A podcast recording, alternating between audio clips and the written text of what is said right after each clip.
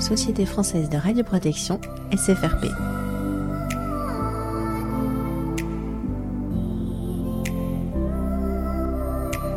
Partager le savoir-faire.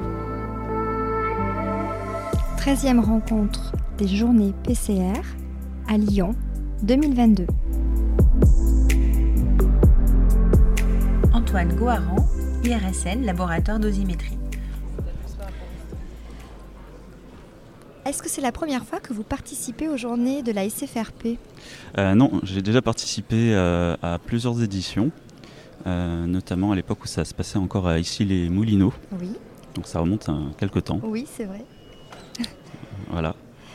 Et est-ce que vous avez vu une- des changements dans l'organisation aux personnes compétentes en radioprotection qui viennent assister à ces journées? Est-ce que vous avez vu des évolutions?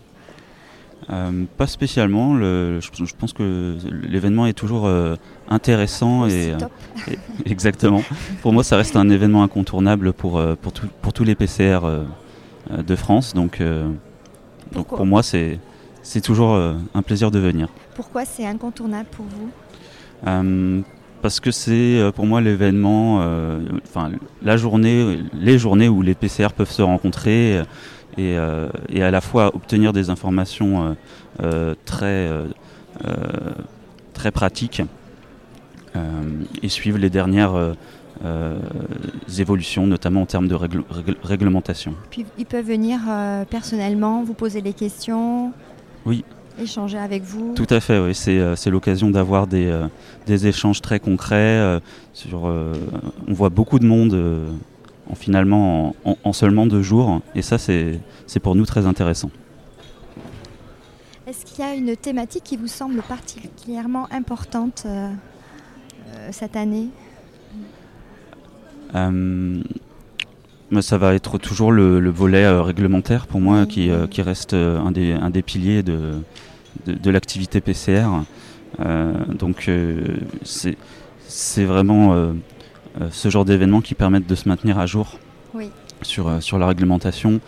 Et puis après, euh, c'est vrai que c'est aussi l'occasion d'échanger entre différents secteurs Mhm. euh, qui vont pouvoir partager leurs expériences. Et c'est vrai que par exemple, euh, quand on est euh, dans l'industrie, on peut avoir l'occasion d'échanger avec de- le, médi- du- le secteur médical et inversement. Oui. Et ça, euh, tous les jours, on n'a pas l'occasion de, de- de faire ça. Oui, c'est vrai. Donc en fait, vous conseillez à tous les PCR de venir euh, à ces rencontres SFRP S'ils peuvent, oui. le plus possible ou euh, écouter le podcast et euh, S'ils peuvent, voilà. Sinon, passer par les podcasts pour, pour avoir des, in- Maximum. des informations.